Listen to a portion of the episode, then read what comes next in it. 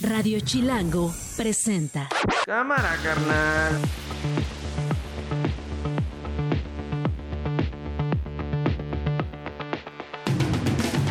Lunes 12 de febrero del 2024, es la una de la tarde en punto. Soy Nacho Lozano y esto no es un noticiero. Así suena el mediodía. Queremos informar que debido a los actos de violencia que se han registrado en Fresnillo en los últimos días, ya se estaba llevando a cabo un operativo de manera permanente. El que diga que yo soy una ladina racista, clasista, pues bueno, qué bueno que le queda claro que no soy ni corrupta ni inepta, eso me da gusto, pero los otros insultos tienen que ver con su desesperación de que realmente vamos a hacer un contraste con la señora Shema. Yo pienso que lo que refleja pues es que la política de seguridad del frente pues va a ser la guerra contra el narco nuevamente. O no se nos puede olvidar que Calderón decretó la guerra contra el narco y además puso al frente a un narcotraficante que hoy está preso en Estados Unidos. Porque esta elección próxima es al mismo tiempo un referéndum, un plebiscito. ¿Ves? ¿Quieres que continúe la transformación o quieres que regresen los de antes, los corruptos. Y entonces ahí empieza el debate, ¿no?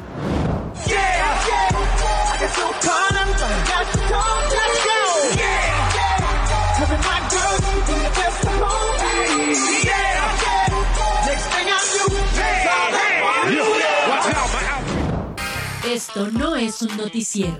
Con Nacho Lozano. De la tarde con dos minutos. Varios puntos en la Ciudad de México. Lo hemos hablado aquí con las autoridades, lo hemos hablado aquí con los alcaldes con los que hemos conversado desde que estamos al aire. Son puntos peligrosos, no solamente para los peatones, también para los automovilistas. Particularmente se ha dado seguimiento a lo que ha ocurrido en el viaducto Miguel Alemán en eh, la capital, un viaducto que atraviesa varias alcaldías y un viaducto que ha llamado eh, la atención en los últimos días, eh, después de videos que documentan asaltos eh, en un en una parte donde pues hay puntos ciegos o varias partes donde hay puntos ciegos, hay que decirlos, frente a estas cámaras del C5 que en teoría están monitoreando las 24 horas del día el viaducto.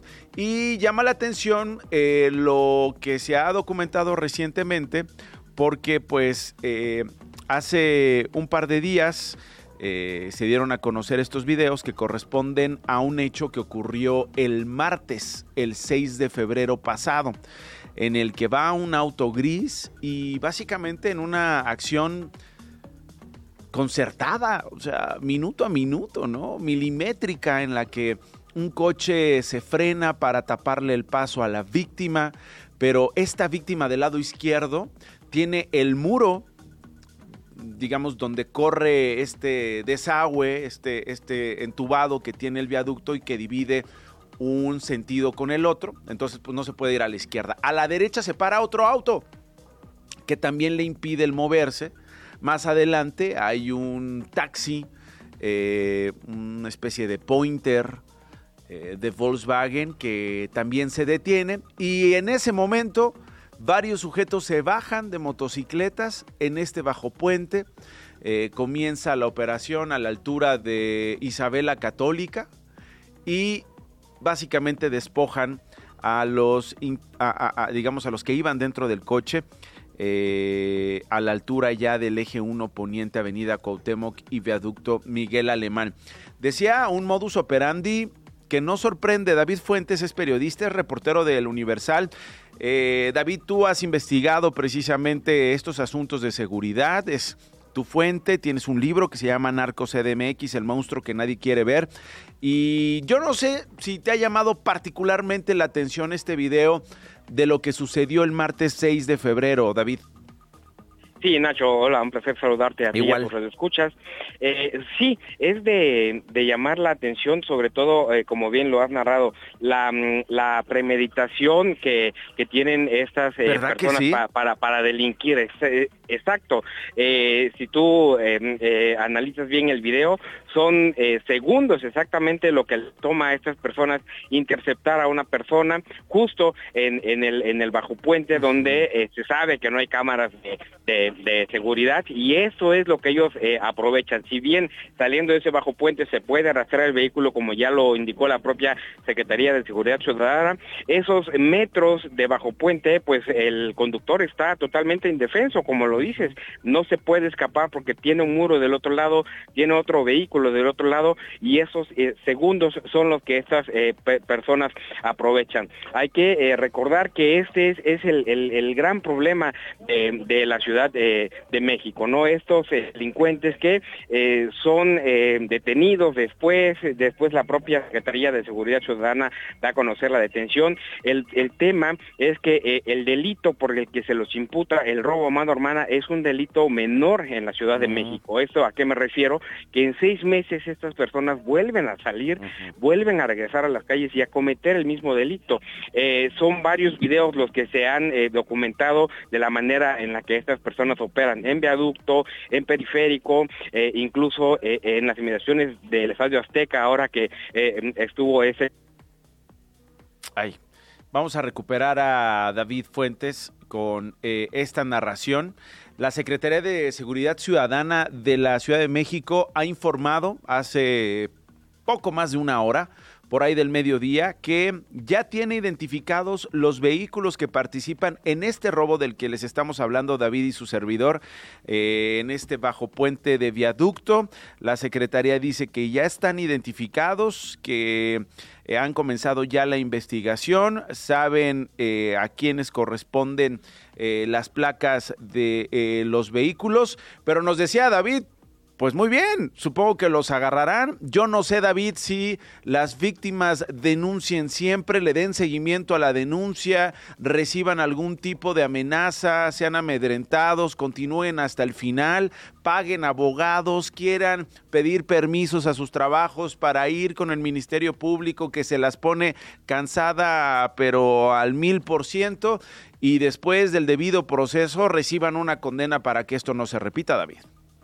Así es, es un poco la situación que complica también el realizar este tipo de trabajos, ¿no? El tiempo que uno tiene que invertir pues como víctima para recuperar eh, lo perdido, lo robado. Hay que recordar que lamentablemente nuestro sistema de justicia penal es muy burocrático, es muy lento y las personas al final del día prefieren eh, no denunciar o prefieren simple y sencillamente eh, denunciarlo en redes sociales como es el caso que si bien ayuda demasiado al exhibir este tipo de problemáticas no contribuye a que estas personas sigan delinquiendo. Y te digo el otro problema que, tiene uno como víctima es que estas personas en seis meses vuelven a salir mucho y ese es el problema porque vuelven a delinquir. Es el clásico eh, delincuente menor que te roba el espejo de tu vehículo que te roba la batería de tu vehículo y que no hay una sanción ejemplar para ello, porque no hay delito que perseguir al momento en el que la propia víctima prefiere no acercarse a la autoridad para denunciar, Nacho. Ahora, o están a punto de cumplir 18 años. Exactamente, esa es la otra problemática. Si tú observas los videos, la mayoría de estos delincuentes son jóvenes, es decir, conocen también los recovecos de la ley y saben cómo pueden de alguna u otra manera escaparse de esa misma ley. Entonces, es un problema en el que está inmerso la propia ciudadanía. A ver, David, ayúdame un poco a, hacerle de perito silvestre, a, eh, detallar el modus operandi a partir de lo que está instalado en términos de tecnología en viaducto. Hemos hablado del C5, el tan llevado C5, no todos necesariamente saben que es el C5, a lo mejor nosotros sí porque a esto nos dedicamos y leemos reportes y tenemos colegas como tú que se especializan en asuntos de seguridad. Corrígeme si me equivoco, el C5 es digamos un centro de operaciones y de monitoreo que tiene una infraestructura en la Ciudad de México. Básicamente, si no me equivoco, más de 60 mil cámaras que están distribuidas en diversos puntos de la Ciudad de México, particularmente en los más conflictivos. ¿Correcto? ¿Voy bien? Así es, así Muy bien. Bueno, eh, ¿qué pasa a lo largo de viaducto entonces, David? Hay cámaras, hay estos postes, ¿no? Eh, de hecho, en el cruce de Cuauhtémoc con viaducto, pues hay postes de las cámaras, pero dices tú algo importante. Estas personas estudian tan bien los puntos ciegos del C5 que dicen, ah, desde Bolívar puedo empezar a operar. Digamos, Bolívar es una de las calles que cruza viaducto, lo mismo Isabela Católica, eh, lo mismo Cuauhtémoc, lo mismo Vertis y así hasta llegar a Tlalpan. O, más bien, empieza primero, eh, si vienes de Churubusco, pasas Tlalpan y luego empieza Bolívar, luego sigue Isabela Católica, Vertis y Cuauhtémoc van viendo cuál es el punto ciego para entonces operar en fracción de segundos. ¿Cuál sería la, operación que orquestan, David, eh, de manera que puedan tomar ventaja de estos puntos ciegos? Eh, estos eh, grupos que ya los tiene identificado la, propia eh, Secretaría de Seguridad Ciudadana, hay que recordar que incluso lo anunciaron el antiguo secretario de Seguridad Ciudadana, Omar García Harfuch, que ahora se anda candidateando para un puesto en el Senado, le entregó a la candidata de Morena, Clara Brugada, em, un, un, estudio, una, un análisis que tanto la, la también otra fiscal que no fue ratificada, Ernestina Godoy, obtuvieron eh, de, de los resultados cuando ellos estaban al frente de ambas instituciones. ¿Y qué dice el reporte? ¿A, qué me refiero? Es justamente eso, que si bien logran identificar ciertos puntos rojos, que si bien logran identificar ciertos em, eh, grupos criminales que operan eh, eh, con relación a la delincuencia organizada, también han identificado este delito que es el que más atañe al ciudadano de a pie, es el que más afecta a, a los radioescuchas, a los que están ahorita escuchándote en radio, a ti, a mí, porque son los que, repito, no tienen un castigo ejemplar estas bandas operan de la siguiente manera, como bien lo narraste, ya ellos ya tienen detectados en dónde están estas cámaras y saben de qué tramo a qué tramo pueden robar. No solamente eso, por eso ellos utilizan un vehículo como muro y utilizan motocicletas. ¿Por qué? Porque una vez que cometen este robo, para ellos es, más fácil exactamente meterse a una colonia, la Doctores, eh, eh, ver, por ejemplo, la Roma, no, donde se pierden esas cámaras, ellos en motocicletas y así es difícil. Por eso en ocasiones se da a conocer eh, o la propia policía da a conocer, ya ubicamos el vehículo pero lo encontramos abandonado, ubicamos la camioneta pero no encontramos a los responsables. Y ese es el gran problema, que también los delincuentes utilizan su propia inteligencia y utilizan eh, los métodos que han aplicado por años y saben cómo escapar de esta situación. A ver, eh, nos están escuchando, nos, nos están escuchando desde viaducto muchos automovilistas seguramente. ¿Qué les queda, David? Es que, es que no puedes volar. Es decir, eh, eh, digo, te cierran el paso, arman estos muros, hay tráfico en viaducto básicamente todo el día, muy pocas horas, eh, en muy pocos días a la semana, el tráfico es fluido, en general hay mucho tráfico. ¿Qué te queda?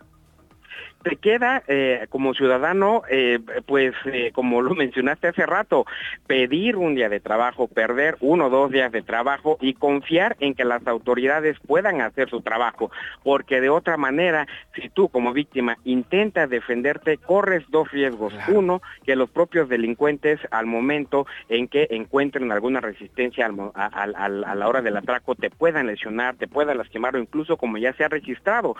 tú recordarás el caso este de, eh, del, eh, empresario de ah. origen exactamente hindú que se resistió al, atraco y lo mataron. Y lo mataron en viaducto viniendo del aeropuerto. exactamente, en ese, en, ese mismo eh, tramo. Y si tú como ciudadano intentas oponer resistencia y lo atropellas, lo lesionas, la bronca al final por increíble que parezca, pues se lo queda uno. Entonces no, no tiene otra opción el ciudadano más que o denunciar o dejar que te atraquen increíblemente qué, cosa, qué tragedia. Bueno, pues estamos pendientes de tus reportes en el Universal. Por lo pronto te agradezco mucho, David. A ti, Nacho. Hasta luego. Gracias. David Fuentes es eh, periodista para el Universal. Una de la tarde con 14 minutos. Esto no es un noticiero. Francisco García Cabeza de Vaca es exgobernador de Tamaulipas. Está con nosotros. Exgobernador, ¿cómo está? Buen día. ¿Cómo te va? Qué gusto saludarte a ti y a todo tu auditorio. Buenas tardes. Buenas tardes. ¿no? tardes, saludarte. Una, una y cuarto aquí en el centro del país. Eh, pues nos enteramos que quiere usted proceder legalmente contra Santiago Nieto, el ex titular de la Unidad de Inteligencia Financiera en la administración del presidente Andrés Manuel López Obrador. Por lo que entiendo, ex gobernador, eh, lo estarían acusando de falsificar documentos, de emitir declaraciones falsas para una investigación en su contra. Bueno, de, entrada... Uy, vamos a intentar retomar la comunicación con el exgobernador, le vamos a volver a llamar. Eh, no sé dónde está. Eh, me imagino que donde se encuentra está complicada la comunicación, pero ya lo decía yo, eh, García Cabeza de Vaca hizo este anuncio después de que el presidente Andrés Manuel López Obrador relatara la presunta falsedad del documento que derivó en dicha investigación. Hubo una conferencia mañanera el viernes pasado, el presidente López Obrador dijo que uno de los titulares de la unidad de inteligencia financiera no especificó si se trataba de Santiago Nieto o de Pablo Gómez, presentó un documento supuestamente emitido por autoridades de los Estados Unidos que causó la investigación de la Unidad de Inteligencia Financiera sobre el exgobernador panista Francisco García Cabeza de Baja, Vaca, que creo que ya está en la línea, ¿verdad, exgobernador? Sí, ah, a, tus órdenes, Ahora sí lo escucho, ahora sí lo escucho, exgobernador, adelante. Sí, gracias, qué mal. De entrada yo creo que es importante que salga a, relucir la, la, realidad, la verdad, esto no es nada nuevo, lo venimos señalando desde hace ya más de tres años hay que hacer un recuento un poquito, si me permites, Por favor. de cómo surge todo esto, eh, eh, donde se llevó a cabo un proceso de desafuero, que por cierto es el, el primer eh, proceso de desafuero. Que lo paró el Congreso local, ¿no? Lo paró el Congreso local en su estado, en Tamaulipas. Lo paró el, Congreso local, pero hay que tomar en cuenta que es el primero en la historia de México, de tal suerte que fue más allá que lo haya parado el Congreso local, fue la determinación tajante, clara y firme en base a lo que establece la Constitución, la Suprema Corte de Justicia de la Nación. Después de acusaciones, eh, acusaciones era delincuencia organizada, lavado de dinero y defraudación fiscal, ¿correcto? Pero ojo, deja nada más recordarte que lo que sucedió es que el área de inteligencia financiera eh, engañó a la sección instructora. Eh, no solamente con documentos apócrifos, falsas acusaciones sin fundamento, entre otras cosas. Y la sección instructora hay que recordar que cuando determina, dice, oye, aquí no hay lavado de dinero, aquí no existe delincuencia organizada, es nada más defraudación fiscal. Y una vez que supuestamente le retiran el fuero al entonces gobernador, que era yo, pues resulta que pues me, avientan todo el código penal y, meten todos otros esos cargos, pero bueno, no fue hasta la Suprema Corte de Justicia de la Nación la que determinó que me asistía la razón en torno al fuero, pero no esto iba más allá, para mí mi interés no solamente era mantener eh, eh, y asegurarnos que se respetara la Constitución, porque el mensaje no era para mí solamente, Nacho, era para toda la oposición, para otros gobernadores, para diputados locales, para magistrados, y se normaba ese criterio el que pretendía el gobierno federal y Morena. Y bueno, pues este el tiempo nos dio la razón, pero ahí no paró porque después, una vez que concluí mi mandato, pues resulta que sí que siguieron, metieron otras órdenes de aprehensión mismas que por supuesto acudí al poder judicial y este eh, me dio la razón. Eh, dio a conocer que no había elemento alguno de los que me estaban a mí señalando, se consiguió un, amparo ya en definitivo, misma que me permitió a, mí demostrar que todo esto había sido, por lo que dije desde un principio, una persecución política.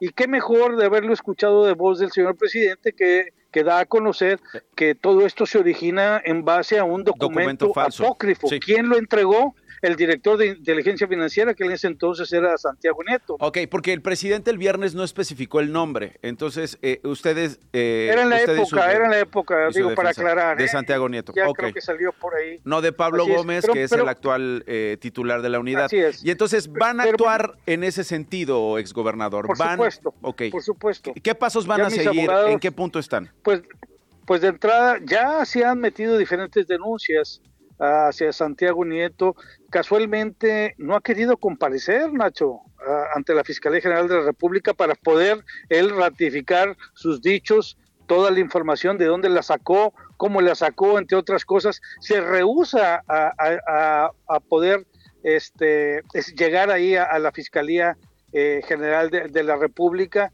No quiere comparecer, ya se le ha mandado citar en tres ocasiones. Y bueno, pues esto demuestra pues, el, la perversidad que hay detrás de, todo esto, Nacho. Pero vale la pena hacer un recuento porque sí, sí, sí, para poner el contexto y escuchar su versión, además. Sí. Claro, que no solamente fue un ataque hacia mi persona. hay que, tomar en cuenta, Nacho, que se llevaron entre las patas a otros dos eh, ciudadanos, eh, dos empresarios que fueron los supuestamente coimputados y que uno de ellos, lamentablemente, un empresario que no tenía nada que ver, Nacho, imagínate, lo metieron en la cárcel durante dos años. Imagínate la angustia de la familia de un empresario que no tenía absolutamente nada que ver y Santiago Nieto en aras de quedar bien o querer mantener su dicho, lo metió a la cárcel, por supuesto que quedó absuelto. Y, y fíjate lo que son las cosas, Nacho, cuando escuchas uno de los términos legales de lavado de dinero y muy especialmente el término de delincuencia organizada, pues se oye medio gacho, ¿no? Porque es delincuencia organizada. Pues así está estipulado en el Código Penal, pero el, uno cuando escucha ese término se imagina narcotráfico, delincuentes, eh, capos o, una serie de cosas cuando utilizan ese término, pero resulta que delincuencia organizada es cuando tres personas o más participan de una manera coordinada para cometer un ilícito, situación que quedó demostrado ante los tribunales que no había un solo elemento, inclusive la determinación de la jueza, que fueron en dos ocasiones, dilapidó totalmente, acabó con todas y cada uno de los señalamientos imputaciones que me habían dado hacia mi persona. Pero no solo eso, acuérdate que cuando hay delincuencia organizada tienen que participar tres o más.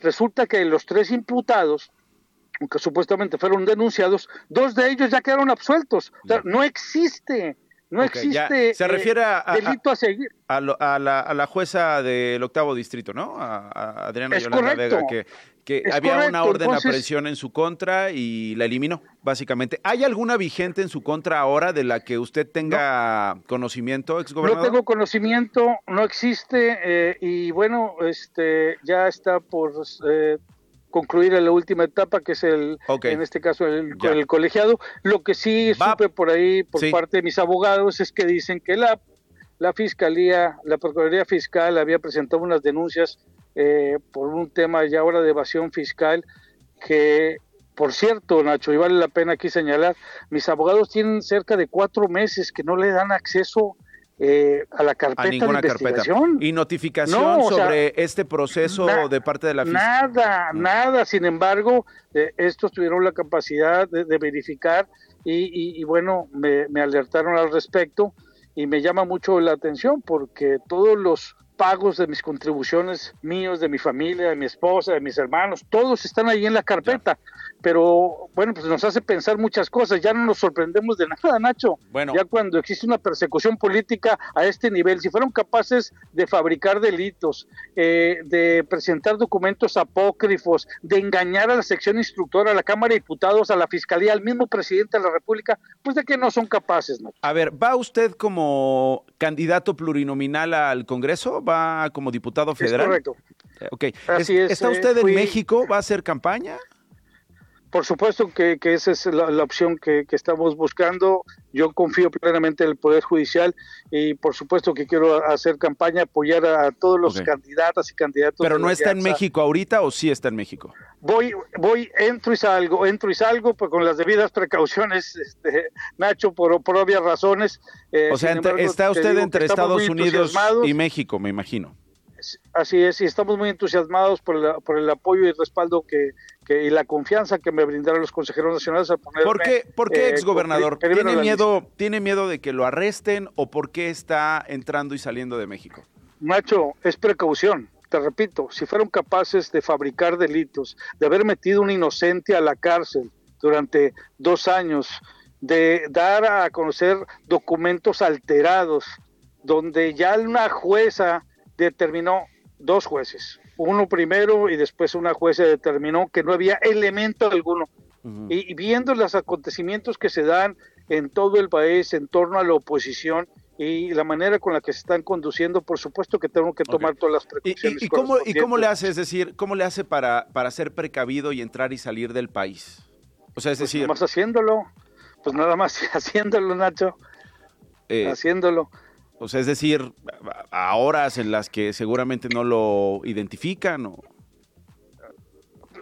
Más allá de eso, Nacho, solamente cuando es muy necesario. Sin embargo, lo que te puedo decir es que ya muy pronto, con, con el favor de Dios y, por supuesto confiando plenamente en el Poder eh, Judicial, eh, queremos estar allá precisamente para poder hacer, campaña. y poder apoyar a nuestros candidatos y no se diga a nuestra candidata a la presidencia de la República. Bueno, pues ahí está. Eh, vamos a seguir con este asunto. Queríamos escuchar su versión, lo hemos estado contando en estas semanas y meses, de hecho. En algún momento hablamos con Santiago años, Nacho. Sí, sí, sí. Hablamos, pues ah, hemos pues estado hablando con las partes, queda pendiente hablar con usted y pues yo tenía pues estas dudas. Usted entenderá, ¿no? Eh, las preguntas. Por supuesto, eh, no, y te agradezco.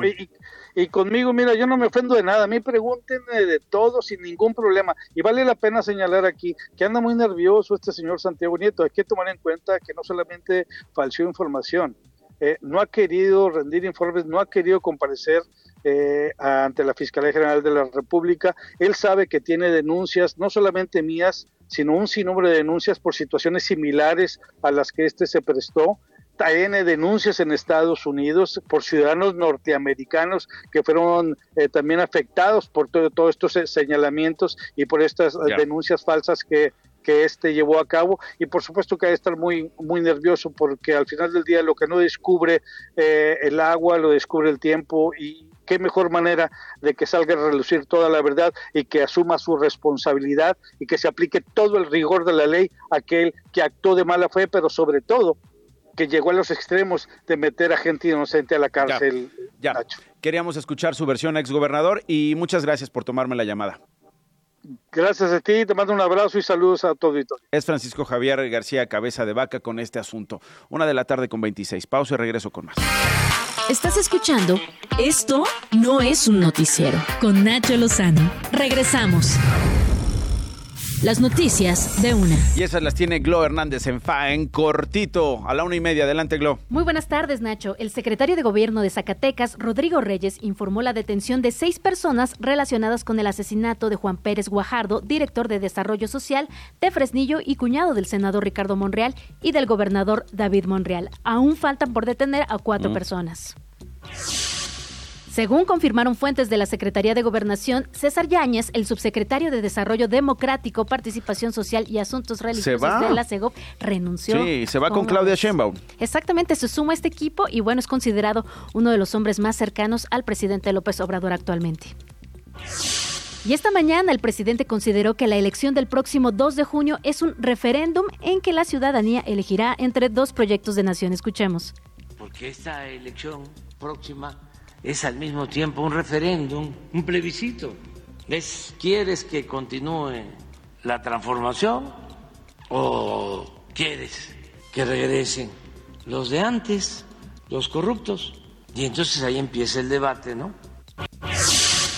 Por su parte, el aspirante presidencial opositora Xochil Gálvez consideró que el hecho de que el presidente le ponga varios calificativos en su nuevo libro tiene que ver con su desesperación de que no es igual a Claudia Sheinbaum. Escuchemos el que diga que yo soy una ladina racista, clasista, pues bueno, qué bueno que le queda claro que no soy ni corrupta ni inepta, eso me da gusto, pero los otros insultos tienen que ver con su desesperación de que realmente vamos a hacer un contraste con la señora Sheinbaum. Y luego de que el presidente Felipe Calderón subió justo una foto con eh, Xochitl Galvez, ay, pero me tantito, aquí está pasando algo en mi...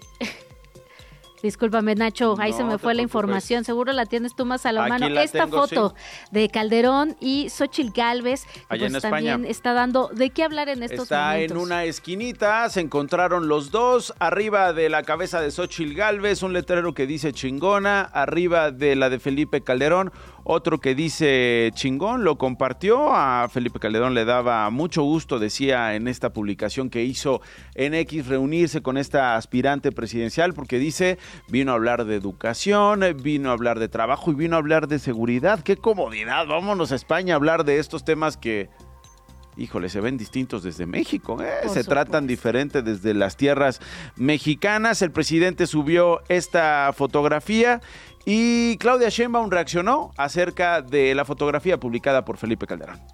Yo pienso que lo que refleja pues es que la política de seguridad del frente pues va a ser la guerra contra el narco nuevamente. O no se nos puede olvidar que Calderón decretó la guerra contra el narco y además puso al frente a un narcotraficante que hoy está preso en Estados Unidos. Y esta madrugada la gobernadora de Baja California, Marina del Pilar, informó que se suspendieron las clases de todos los niveles en el municipio de Mexicali debido a los sismos con epicentro en el condado de Imperial en Baja justamente en Baja California y pues del lado estadounidense esta decisión fue preventiva para revisar los planteles Nacho. Muy bien, una de la tarde con 34 minutos. Esto no es un noticiero. ¿Y qué va a pasar hoy en la tarde? Estamos, estamos muy contentos en Radio Chilango porque parte del equipo de productores y demás nos unimos a un nuevo espacio de 3 a 4 todos los lunes que se llama El Lado Chido, un noticiero con buenas noticias, Nacho. Muy bien, pues ahí te vamos a escuchar, mi querida Glo. Muchas, felicidades, que les vaya muy bien. Gracias. Una con 34, vamos a otras cosas. Gracias. Esto no es un noticiero. Daniel Sánchez eh, Dórame es periodista en Sonora. Daniel, gracias por estar con nosotros. ¿Qué sabemos de este megalaboratorio de drogas sintéticas que fue incautado allá en Sonora? Fue presentado además con bombo y platillo por el gobierno local diciendo que no hay precedente de un aseguramiento así de grande y así de cerca Arizona en los Estados Unidos, Daniel.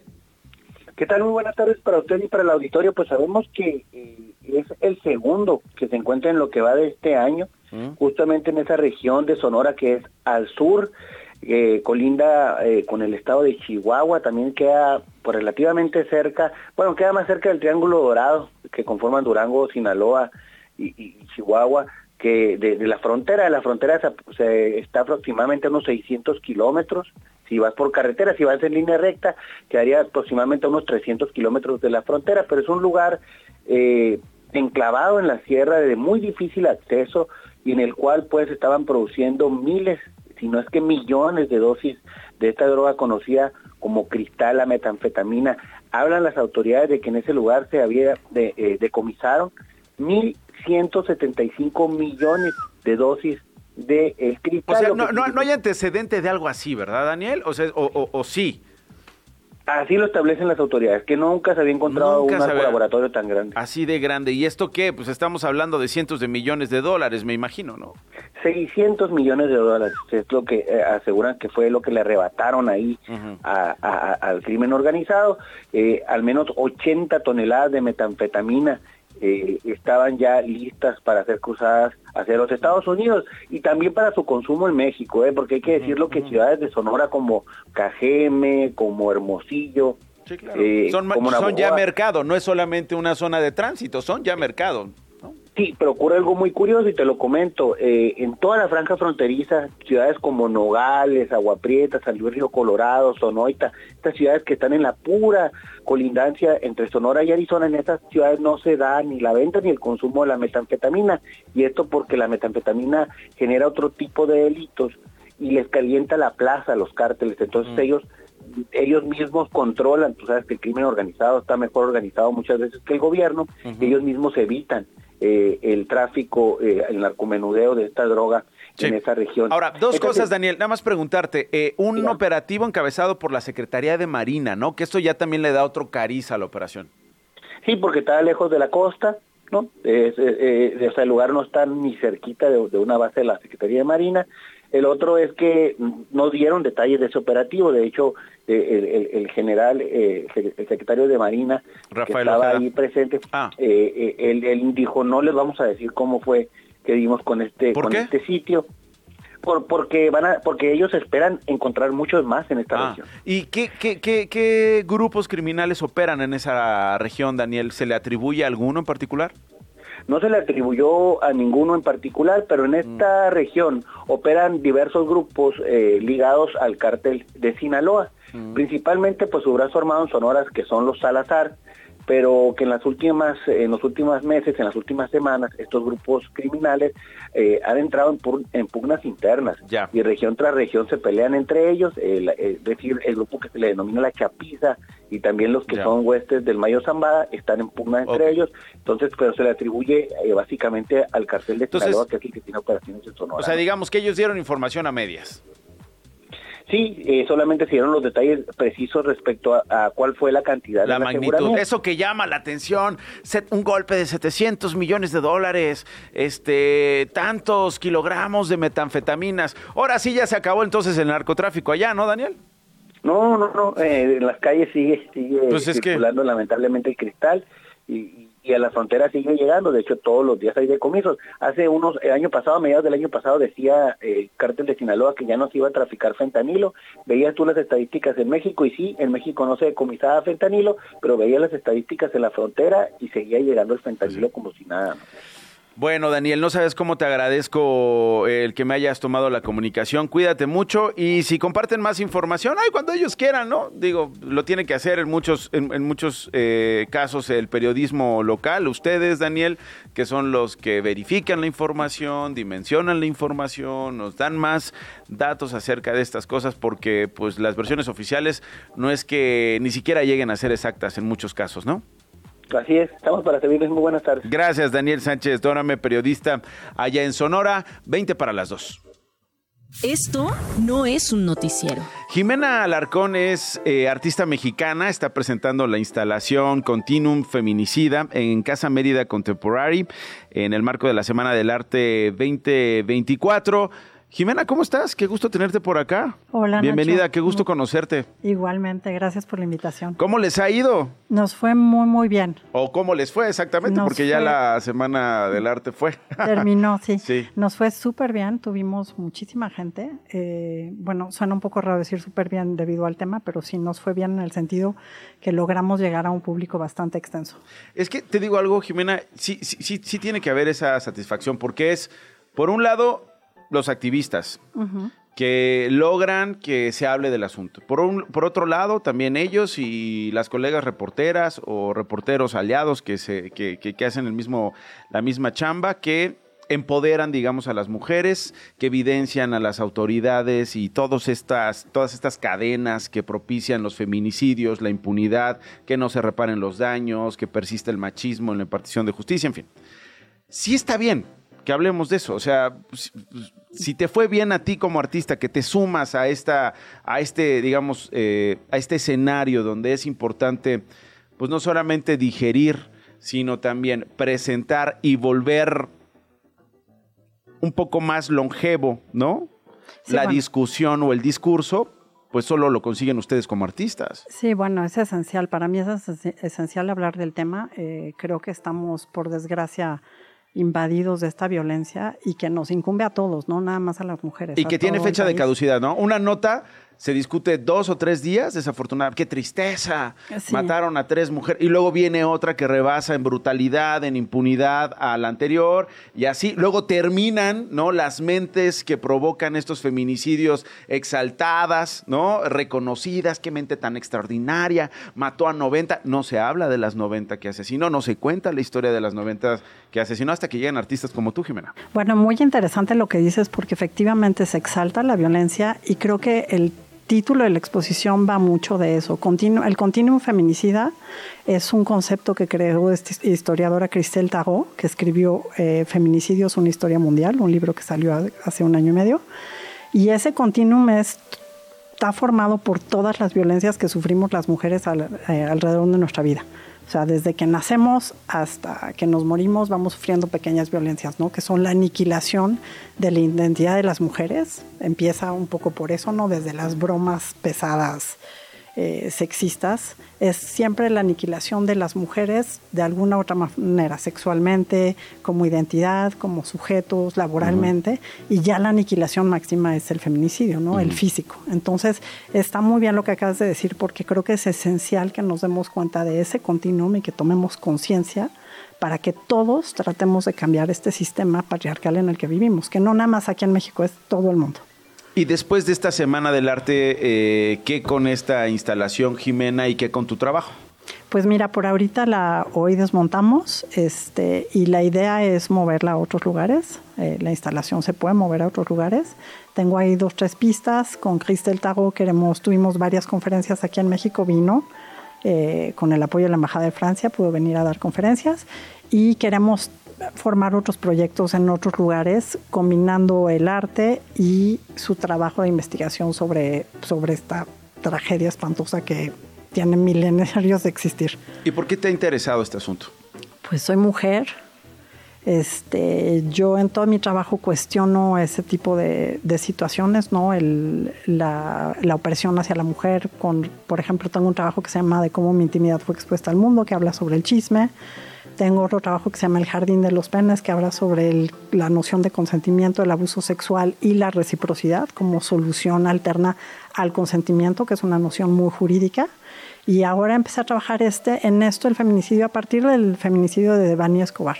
Eso fue un parteaguas que a mí me puso a dibujar. Es un dibujo de, en seis paneles eh, que va evolucionando como parece una flor al principio, pero son gotas de sangre o cuerpos, como lo quieras interpretar.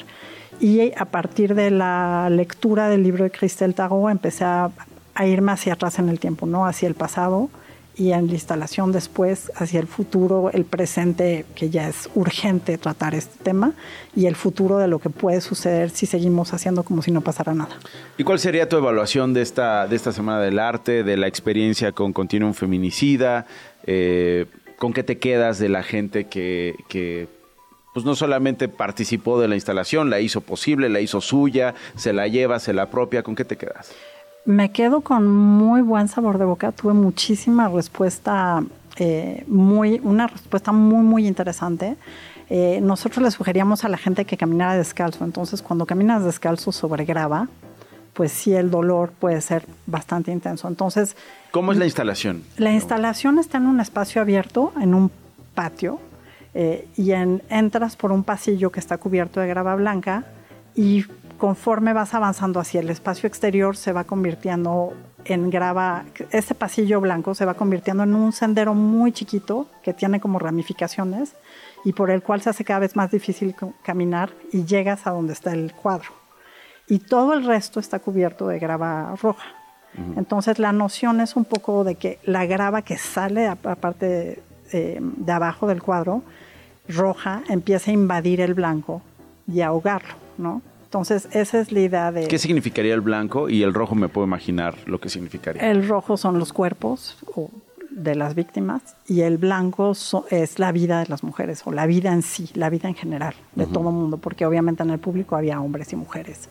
Entonces, el blanco significa esa vida que va siendo ahogada por esta violencia, ¿no? ¿Y qué te decían después de recorrer estas pues estos caminos y luego las ramificaciones y llegar a la grava roja. Pues tuve gente que salió muy afectada, tuve gente que salió diciéndome qué fuerte está, tuve gente que no respetaba forzosamente el camino blanco. Este. Hicimos un performance colectivo el sábado después de un conversatorio que tuvimos con Cristel y con, con Cristel Tago y Karen Cordero. Eh, tuvimos un performance espérame, Espérame, espérame, espérame. Este, gente que no respetó eh, la parte de la grava blanca. Sí. Pasa, pasa, pasa, sí, sí, sí pasa. ¿Cómo interpreta eso el artista?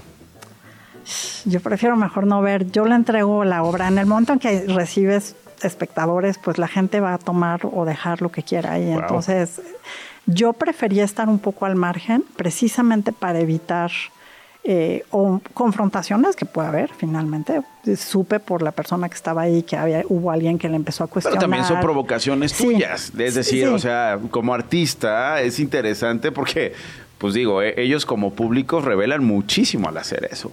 Sí, claro, bueno, cuando o cuando te tomas un selfie riéndote, claro. Es como, es muy fuerte, ¿no? Claro. Eso sí me tocó verlo a mí.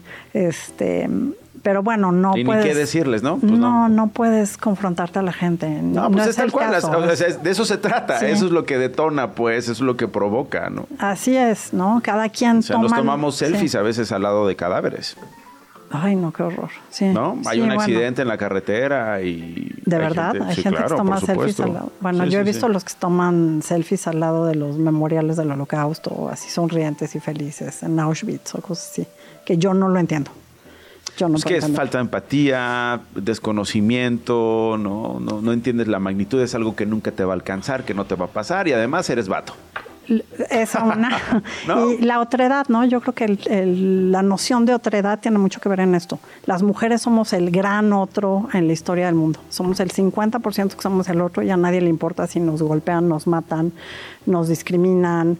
Este, entonces, eso para mí es un, y es algo que estudio también en mi trabajo, la otredad. La otredad es un término impresionante porque nos aleja de lo que nos podría pasar a todos y estamos así como, ah, sí, pasó allá, ¿no? Le, secuestraron a una chava allá y como que es, nos protege de alguna manera. de género, ¿no? Decía Alma Guillermo Prieto, o sea, la mitad de la humanidad contra la otra humanidad y desconectándose totalmente de lo que pase con esa otra humanidad por la superioridad, por el privilegio y por ser vatos. Sí, claro. Por ser hombres y por ser machos.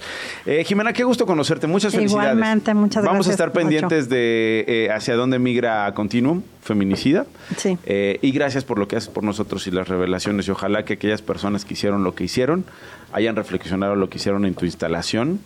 Eh, sobre todo no por la experiencia solo o no solo por la experiencia artística, sino por lo cotidiano que seguramente llevan a cabo todos los días sin darse cuenta. Sí, por lo terrible de todo esto. Gracias. Gracias, gracias Jimena. Igualmente, una de la tarde con 49 minutos.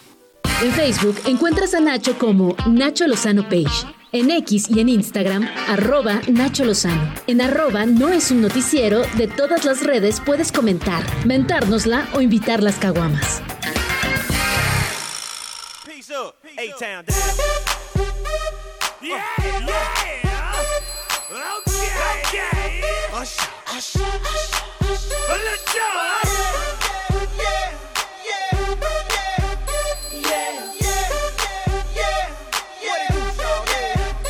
Bájate de la mesa, Tabo, por favor. No, no, no, déjame Bájate de la mesa, nos vas a romper la mesa. Acuérdate que por lo menos no está fregada la, la rodilla derecha. Pues sí, pero pues parece que no la tienes nada fregada. Estás no, bueno, que, que, esté chueca no significa que, que vaya ah, mal. Ah. Oye, espérate, no te quites la camisa. No, para que lo vean. ¿Por qué te quitas la camisa? Necesitamos rating, Nacho. Necesitamos rating. Sí, pero, pero no ese rating. Pero no está? ese. Oye, ¿cómo estuvo el Super Bowl ayer? Pues estuvo bastante emocionante. Ya saben el resultado 25-22. Pero venimos a platicar otra vez. No, no, no. Con unos amigos y perdí a la mera hora y me dio mucho coraje. Pues es que aquí dijiste que ibas por los 49. Eh, fíjate que todavía extraño cuando el Super Bowl se jugaba en el puente. Entonces decías, bueno, pues ya el lunes te, quedas un poquito más tranquilo. O sea, de que te embriagabas el domingo. No, no sé a qué te refieras, pero yo lo decía por la desvelada. Por la sí. Este, a ver, pero partido, productor de Grand Slam, ¿chido o no? Sí estuvo bueno, empezó lentón, ventaja de 10 puntos de San Francisco. Y después, pues Mahomes hizo magia, como estaba mal acostumbrado. Entonces, bueno, pues te vengo a darte como estos datos igual de curiosos. Antes de que se nos acabe el tiempo aquí en esto, no es un noticiero.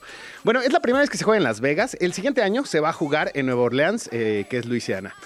La verdad es que una de las cosas que muchos decían es la superstición. Entonces San Francisco salió con la indumentaria de visita, donde las estadísticas te decían en los 58 Super Bowls, el 64% de los equipos que habían jugado así habían ganado.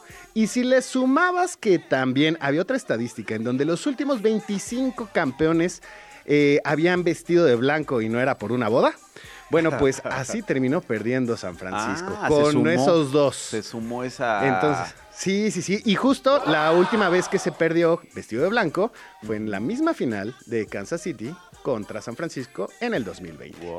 Entonces ahí está. Sacaron el total del tiempo que enfocaron a Taylor Swift. Eso te iba a preguntar. Cuéntame de los shots de Taylor Swift y cuánto tiempo estuvo al aire. Pues mira, 51 segundos. ¿Sí habrán sido de tequila o de chupe o habrá sido pues, pura agua? Y nada no sé si viste los memes donde se robaba las maruchan del Estadio Azteca. Oye, no, pero sí vi que tiró a Lana del Rey. Sí, sí, sí. También la hicieron, este, la aplastaron en, el festejo. Estuvo divertido verlo. 51 segundos salió la cantante. Espérate, que eso es un lanononón. Justo te iba a decir, si platicamos el viernes que cada 30 segundos de anuncio costaba 7 millones de dólares. Cada 30 segundos de anuncio costaba 30, a ver, 7 millones de dólares. Espérame ahorita. O sea, el spot publicitario para los que nos están escuchando es tenías que pagar 7 millones de dólares para que tu marca se anunciara en la transmisión de Estados Unidos 30 segundos. O sea, 230 mil dólares por segundo, algo así Humildemente. que 4 millones de pesos por, segundo. Y ella estuvo 50. Así es, 51 segundos. O sea, 210 millones de pesos Solo de verla. Solo de verla. O sea, digo, no es que nadie le haya pagado algo o alguien. Pero ahí podría decir, oye, pues, este, pues son mis derechos de imagen, porque pues, pues también a todos. No me paguen los 210, o sea, no es como páguenme 100. No es como que la necesite la señorita, porque le va muy bien económicamente. Es a la que mejor le pues, va. Sí, sí, sí, es, es un monstruo. Ya le dio el abrazo a su marido, a su novio, a marido, ¿qué tal? No le dio el anillo. Justo era lo que te iba a decir, las apuestas también corrían de, bueno, pues le va a dar el anillo de compromiso después de que gane, no se lo dio. Pelas. Pero de las apuestas interesantes que justo estamos platicando es que Osher Ay, no seas cursi, pues no se la iba a dar, Alex. ¿Cómo se la va a dar? Son meses, oye, llevan meses también. acaban tú luego, luego. Ay, ¿para cuándo la boda? Y los chamacos, cálmate, tía Alex. Para que luego digan, Alex. amigo, date cuenta. Exacto. Oye, que estuvieron ahí como sobres con eso, ¿no? De amigo, date cuenta con él. Pero sí, cuando... Eh, no, fíjate que cuando este, Kelsey se enoja con, con su entrenador, pues va y le grita y todos empezaron, oye, pues si así le grita a su entrenador, pues le podría gritar a ella. No, a ver, tranquilicémonos, es un partido, o sea, es la calentura, los que hemos jugado cualquier deporte, nos calentamos en cualquier momento y no Deja precisamente tú, cualquier deporte, los que producimos programas. Ah, y en vivo, y en vivo. Bueno, y bueno, otra de las apuestas es que Osher se quedaba sin playera y pagaba más de 200 dólares. Y chistosamente, pues se quedó sin playera así, entonces yo creo que nada más apostó su crew para ganarse ahí como los centavitos, porque acuérdense que el medio tiempo del Super Bowl nadie cobra. Entonces, según esto es de, pro bono. ¿Te como gustó No, no, no, no, creo que estuvo no porque no eres fan, no porque... Me gusta la música de Usher, o sea, sí me sabía tres, cuatro rolitas, pero pues siento que no fue, o sea, fue como cumplidor más, no como un show como debería de ser para a la altura de un Super Bowl. O sea, para mí uno de Katy Michael Jackson o qué? Michael Jackson, Madonna. Perry. Estuvo bueno también el del 2010, el de Arlington, el de Black Eyed Peas. Ese también estuvo bueno. El de Shakira, bueno, fue un espectáculo. Lo hicieron muy bien. Se pelearon y se odian, según un día me contó Shakira. Ah, mira, no, pues tú te codas con los grandes. No, pero. Yo nada más pues me quedo en la transmisión de, sí, pero nada más Canal 5. Oye, Madonna bien también, ¿no? No, Madonna está calificado como de los peores 10. ¿De los peores 10? Sí, sí, sí. Y bueno, pues también el de Coldplay, que tampoco prendió mucho. Oye, el de The Weeknd. No, ni, me suena, ni me suena. así, tan gris pasó. Otra de las apuestas que estuvieron muy interesantes es que salía con mil dólares, o sea, te, pagaban mil dólares por cada dólar apostado si Usher salía de patines. Y hubo gente que cobró 50 mil dólares porque apostó 5 dólares. No es cierto. Sí, sí, sí, sí. Y los ves festejando fue uno de los contenidos más virales en TikTok, donde salen, están viendo el partido ahí en, en uno de estos hoteles en las pantallas gigantes y ahí sale diciendo, ah, me acabo de ganar 50 mil dólares porque pues salió en patines. Ok, oye, mira, según un medio especializado aquí mexicano, los mejores espectáculos de medio tiempo, Michael Jackson en el 93, eh, Paul McCartney en el 2005, The Rolling Stones en el 2006, Janet Jackson con Justin Timberlake. Que fue muy cuestionado, bueno, sabemos por qué fue muy 2004, pues ahí pues porque le abrió ahí el vestido y se le vio el seno. Y a raíz de eso cambiaron las transmisiones en Estados Unidos. un cuerpo de mujer. Sí, sí, sí, ahí tú debes saberlo. A raíz de ese de esa jugada que hizo Justin Timberlake, cambió las transmisiones en Estados Unidos, o sea, ya tienen un delay de 7 segundos. Sí, sí, sí, para ver si no una, eh, si no se ve un cuerpo de una mujer, porque qué horror.